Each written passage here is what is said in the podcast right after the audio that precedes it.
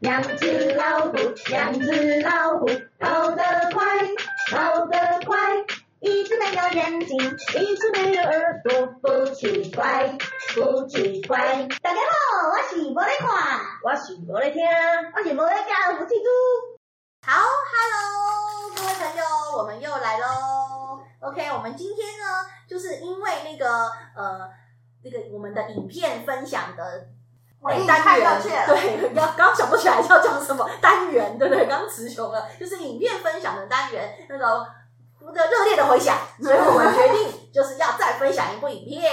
嗯，对，这段时间呢，我们三个呢又一起追了一个，这次是陆剧哦。对，这个陆剧叫做《向风而行》，对，在 Netflix 上面可以看。嗯，在上面可以看的，那它是在讲飞行员的一个生态的影集。对，那里面的女主角呢是那个谭松韵。对，哎，其实我后来才发现，蛮多，她其实有很多片的女主角都是她。哎，对对，我好像是那个什么兄弟以家之名，哎，对对对对，以家以家人之名，对，以家人以家人之名也是她，她就是那个妹妹，那个女主角，对对对对对对，我是我就是从以家人之名发现她的，嗯，然后后来我才发现，哎，原来有看了那个那个叫我总裁，对对对对对，也是她演的。对，叫我总经理，总总叫我总监，总监叫我总监呐。对，你也有看？有，对对，就是柠檬，柠檬，柠檬，对对对，就是柠檬，也是他，就是他。哎，那原来其实我们一起看的片子还蛮多的。对，对，柠檬也是，所以我们还有很多可以分享。哈哈哈，太好了，没问题。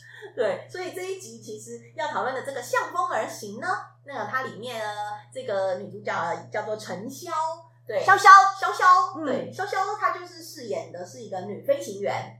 对，那他在这部不是空姐哦，是飞行员，是飞行员。对，就是机，而且不是空姐，不是空姐，现在叫做空服务员。哦，现在已经不能讲空姐了，是不是？对，应该呃，我们台湾叫空服员，嗯，然后呃，在大陆那边叫做叫做乘乘务员。对，所以在那个电影里面，他们就是是叫他们乘务员。对，那台湾的话是叫做那个空服员。对，对，要证明这件事情哦，不能叫空姐，因为有空少。对啊，又有空少哦。对对，这就讲到男女男女工作的问题了啦。对对，因为其实这部片探讨了还蛮多的呃性别刻板印象对的问题，也就是说，我们一般都会认为呃，哎，那个机长或是机师应该是男生。对，因为很帅的，就是高的帅的男生。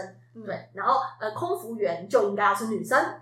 对，因为就是呃身材较好的啊，然后要穿着那个哦漂亮的制服啊，情商高啊，对，就要是女生。嗯、对，然后就像我们现在像是里面有讲到的，哎，不是里面有讲到，是我看了别的片讲到，不好意思哦，就是 也有，比如说呃那个护理师。对对，护理师大家都会觉得以前小以前小时候都是说护护士小姐，护士小姐，护士小姐，对，所以应该都是要是女生。可是现在其实有非常多的护理师都是男生，嗯，而且甚至是有很多男性的护理师都表现的很优秀，嗯嗯，对，而且可是可是这件事情因为已经根深蒂固在我们脑海里了。老实说哦，真的会像前一段时间就是到医院啊，我也是会一个不小心，真的就是会，因为应该是说你会呃。当你看到男的护理师的时候，嗯、你会不知道该叫他什么，因为我们已经根深蒂固，从小看到护士小姐就是要叫护士小姐。嗯、对，那现在男的护理师进来了，然后一下子叫他护理师啊。对，可是一下子可能以前我们已经在纠正护理师这个称谓，在证明这个称谓的时候，你一下子又想不出来嘛，所以你就会觉得说他是护士。护士先生，就听起来怪怪的，对，所以可以叫护士先生来，可以哈。护理师。不行，不行，哦，不行哦，不行，护理师，对，不行哦，就是护理师，对他们统称，现在就是统称护理师了。嗯，对，不管男女，他都是护理师。呀。好理系耶，好谁？好理系耶，好谁？对，护理师嘛，好理系啊，没错，所以刚好在这部片里面就探讨到这件事情啊，对，就是。呃，如何一个不被大家看好的女飞行员？嗯，对，然后而且她真的在里面演的，真的就是又是身材小小的、矮矮的，嗯、对，老实说不是特别呃，不是特别亮眼的一个飞行一个一个女性的飞行员是怎么样在这么多哦全部都是男生的职场里面哦，对，然后怎么样去脱颖而出，用她的技巧去证明给大家看？对啊，这件事情我真的会嗯，会觉得说。没错，就是性别中，而且很厉害的是，他在里面慢慢的让他的主管，就是算是带他，应该算是带他的这个前辈啊，嗯，对，原本也是很铁面无私，然后觉得他是绝对是不是人的，嗯，对，因为他们觉得可能女性的这个这叫什么性诶情绪波动，嗯，特别多，嗯，那在飞机上面这么危险的时刻，有可能你会因为你的一时情绪的，因为其实真的在飞机上这种危急的时刻，就是一念之差而已，就是一秒钟的事。嗯，对，你是决定往东，决定往西，还是决定刹车，决定继续飞，其实都是有有。那个需要临场的判断。那刚开始他这个影片里面就有讲到，他们觉得可能女性的判断会因为太情绪化，有可能会导致这样判断的失误。嗯，还有体能上面可能也不见得会赢男男生。嗯，对，身体素质也不会那么好。没错，因为女性就是还是有这个生理期的问题啊。嗯、那每个月生理期的时候，假设有排到你飞，其实都是对啊。因为像我们就有亲戚，就是朋友是那个呃空服员，真的就有好多的空服员他们。事实上，因为高空的压力，嗯，然后还有时差的问题，因为如果你是飞长城，对，那时差的问题导致都是生理期不顺啊。嗯、对，原本选去的时候，哎，是漂漂亮亮，皮肤很好，结果越做皮肤越差，对，或者是越做哎越来越胖。其实原因是什么？因为代谢失调的关系。其实，嗯，因为飞行员跟空服员其实都是高压的工作环境啊。嗯，对。对啊，所以其实这真的也是说要非常尊敬这这这个职业，原因就是因为他的工作压力真的很大。嗯，对啊。然后里面，然后那你们有没有觉得有没有里面有没有什么特别触动你们的地方？特别触动，嗯嗯，像我也是觉得，但是这这这好像又跟我那个又有点关系，就是我会觉得说那个女主角她有时候就也比较丑。比较臭，对啊，嗯，就是有有时候比较丑，就他也会直接把自己的想法，就是他还没有可能没有认清这件事情的真面目，可是他就已经表达了他在当下的那个直觉的反应，哦，对，情绪已经出现了，他其实就是有情绪，对，确实，因为它里面有有遇到一些案件，对，他就会直接认为他是对还是错，可是事实上没有这样子，很多很多是有背后的问题的原因的，对，然后他一开始也是误解他的上司的嘛，对，就他是不认，就是他认为他上司都在都在针对他，针对他，可是其实不是，都他都是他上司在保护他的，嗯，对，其实有些时候真的也不能只看到你眼前所看到的现象。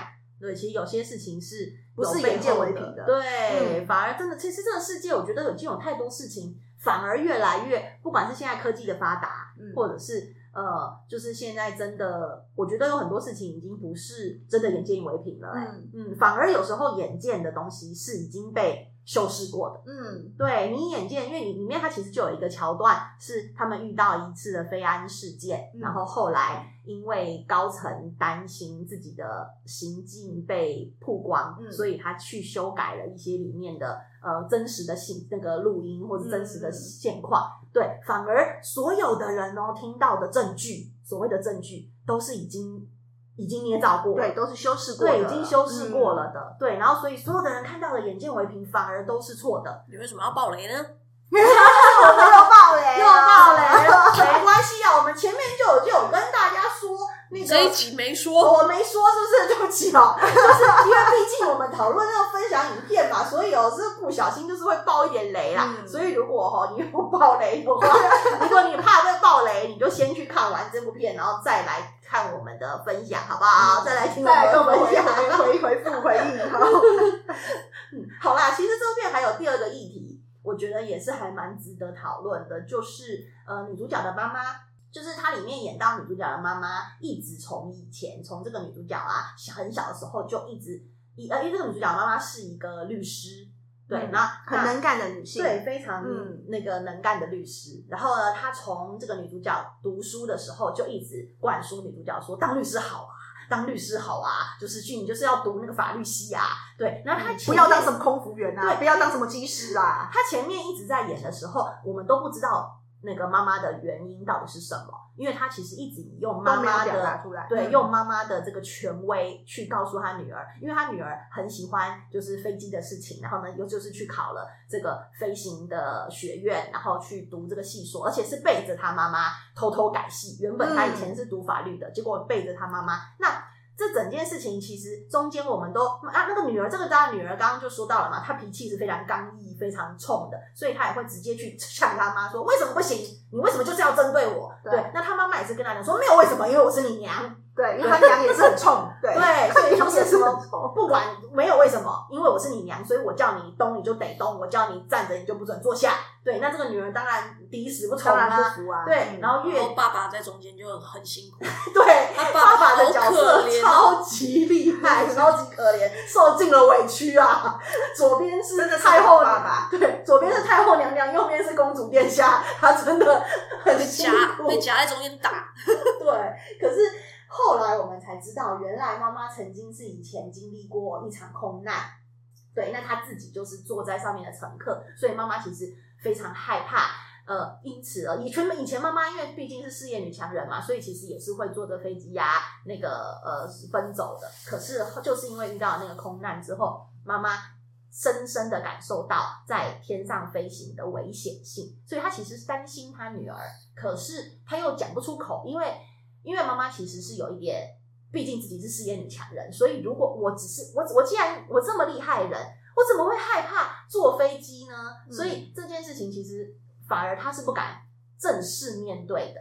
呃，其实也不一定啦，因为因为他本来就害怕这件事，所以他可能也不敢，他也害怕把这件事情说出来。嗯，因为因为 PTSD，它就是你你要把这件事情说出来，等于是你要去面对你的创伤嘛。对，你要揭露这个创伤，嗯、要重新。再面对一次，嗯，这个过当时的那个过程，所以你可能一讲，因为他好像就是只要一知道有这样子类似的事情，他就开始头痛啊，就要干，就是对血压就飙高了，对，就什么的。那原本其实女儿都认为说是啊，她就是情绪化，她就是为了反对我，所以她血压才一直降，就是降不下来或什么的。然后一直都觉得是呃，妈妈你就放轻松一点，别想太多。然后就所以也搬出去也什么的，那导致他们的母女关系破裂，然后一直都非常的僵。对，哎，结果后续就是哎，也因为了妈妈后来反正辗转，实在是也是爸爸说出来的吧？对，其实是个好爸爸。爸爸在那边当工，爸爸其实是先跟他的上司说，嗯，对，因为其实爸爸一开始知道这件事情，也一直在。因为妈妈不希望就是呃在女儿面前示弱嘛，或者是也也不是说女儿面前，就是任何人面前，她其实都不愿意，不想示弱。然后所以她也一直觉得说，呃，就是好像她曾经有做过一次治疗，但是就治疗了一次，然后就觉得啊没有用啦，没有用啦。后来就其实也是逃避。其实好多我们在临床上面遇到很多的病人，应该不是这不是病人，就是说也是啦，就是说这个创伤者他其实的状况都是这样，就是。一开始可能在亲友大家讲一下啊，好了，我去看一下医生或什么，哎，可是咨询个一次两次，他可能觉得啊没有效，因为这个不是立马就能见效的东西，改变的东西，因为其实这已经造成心理很大的一个阴影了。对，对，那真的是需要长时间跟甚至需要药物的配合。然后还要就是充分的跟医生配合，然后做复健、嗯、这一类其实都要。那这过程中一定要不停的回想到这件事情啊，对，所以治疗的过程也是痛苦的。对，而且像他工作这么忙的人，其实你要让他再去承受这样子的压力，因为他平常的工作是律师的，就已经很累了，很累了，然后还要去承受这个压力，其实没有那么大的心力了，真的、嗯、真的很难。对，所以妈妈其实第一次的治疗是中断的。对，那中断了之后，她也觉得说，以我这么坚强意志的人，应该可以克服得了，克服得了。对，嗯、那这这个也是其实很多的创伤者会选择走这条路哦，因为他会觉得说，我可以自己控制得了自己，嗯、我没有你们想象的这么软弱，对，没有这么脆弱，对、嗯、我没有那么脆弱哦，没有，所以我不需要，对，所以这就是没有病识感，没有办法正视这个状况，所以他们就觉得我没有需要做治疗，嗯，对，那这么多年导致他的家庭，你看也也没没有办法和乐，跟女儿的状况也越来越严重，甚至是他的身体状况也是对走下坡越来越严重。那后来是到了他妈妈晕倒了，就是实在这个才这件事情才爆发出来，爸爸实在没办法了，才告诉他女儿。结果没想到这已经都到了剧情的很后段了。嗯，结果对，对，没想到一讲出来，哎呀，这个女儿是超级贴心。嗯，对啊，她她甚至愿意为她妈妈的身体放弃她这些东西。放弃他自己的喜好，然后只要他妈妈愿意接受治疗。那如果好了，当然就是我们就大家就好了嘛。那如果不好，他也愿意放弃他的飞行哎。对，其实后来他是很爱他的妈妈，是很爱的。嗯、对，可是前期他们闹成那样，我们都觉得说哇，甚至有些时候都会觉得说，这女儿也太不懂事了吧？对对，为什么要一直这么任性？嗯、对，虽然妈妈是跋扈，但是女儿也不至于需要任性成这样。对对，可是没想到事情呃整个说开了之后，不只是那个妈妈跟女儿的这个。部分心结解开了，而且更发现了女儿原来是这么的爱她妈妈，那妈妈也是这么的爱她女儿。对，原来她妈妈其实真的全部都只是因为担心她，只要有一点点风声，比方说飞机的事故的新闻出现，她妈妈就开始血压上升，就担心说马上叫她爸爸爸去查，你去看看是不是我女儿这一班这样子。对，嗯，所以其实真的都是时时刻刻她都挂念着，而且你看妈妈这么忙哦，可是一点点风吹草动，她就立马杀到。那个那个女儿的那个城市，嗯、或者是立马对，就赶快一直疯狂的追杀女儿，电话夺命连环 call，有没有回家？怎么可以不回家？那么晚还在上班啊？对，可是这一切既然都是出于他关心哦，嗯、对，可是我们觉，我觉得现在这件事情其实很多的，在很多的亲子沟通上都是这样子，对，嗯、遇到这样，因为其实父母可能没有办法好好的表达，嗯、不管是因为什么原因啦，当然这个剧里面是因为他有这个创伤症候群的问题，但是有些时候。不管父母是什么原因，因为每个父母都有每个个性，那小孩也有小孩的个个性，嗯，对，所以家家有本难念的经，对，那 没有办法好好的去，嗯，父母可能没有办法好好的去表达，结果就变成，而且说不说不定很可爱哦，有很多父母是在拿起电话之前，他已经演练过很多遍了，我等一下要好好说，怎么样怎么样，我要好好说，说都已经给自己呃心理建设了，讲到 B 讲到 C，对。然后如果他怎么样的话，我要我就怎么样怎么样 E。对，他可能那个整个企划书都写好了，结果一接起电话，听到对对对那一头是女儿声音是喂，为什么打来的时候，哇，那个火就上来了，尾巴都会啊，所以刚刚演练的那一趴全部都打为那个形同没有，然后就开始是甲乙丙丁戊，就开始跟跟老娘讲话什么态度，是不是还怎么样？打个电话给你都不行了吗？现在没事不能打给你是不是？对，因为现在现在你知道吗？会演哦，对，我发现其实有很多年轻人的电话。话呃，礼貌有问题耶。对，就是我常常就是我会听到我朋友哦，嗯、甚至是就是也比较小一点的朋友啦，他们讲接起来家里的电话是喂干嘛？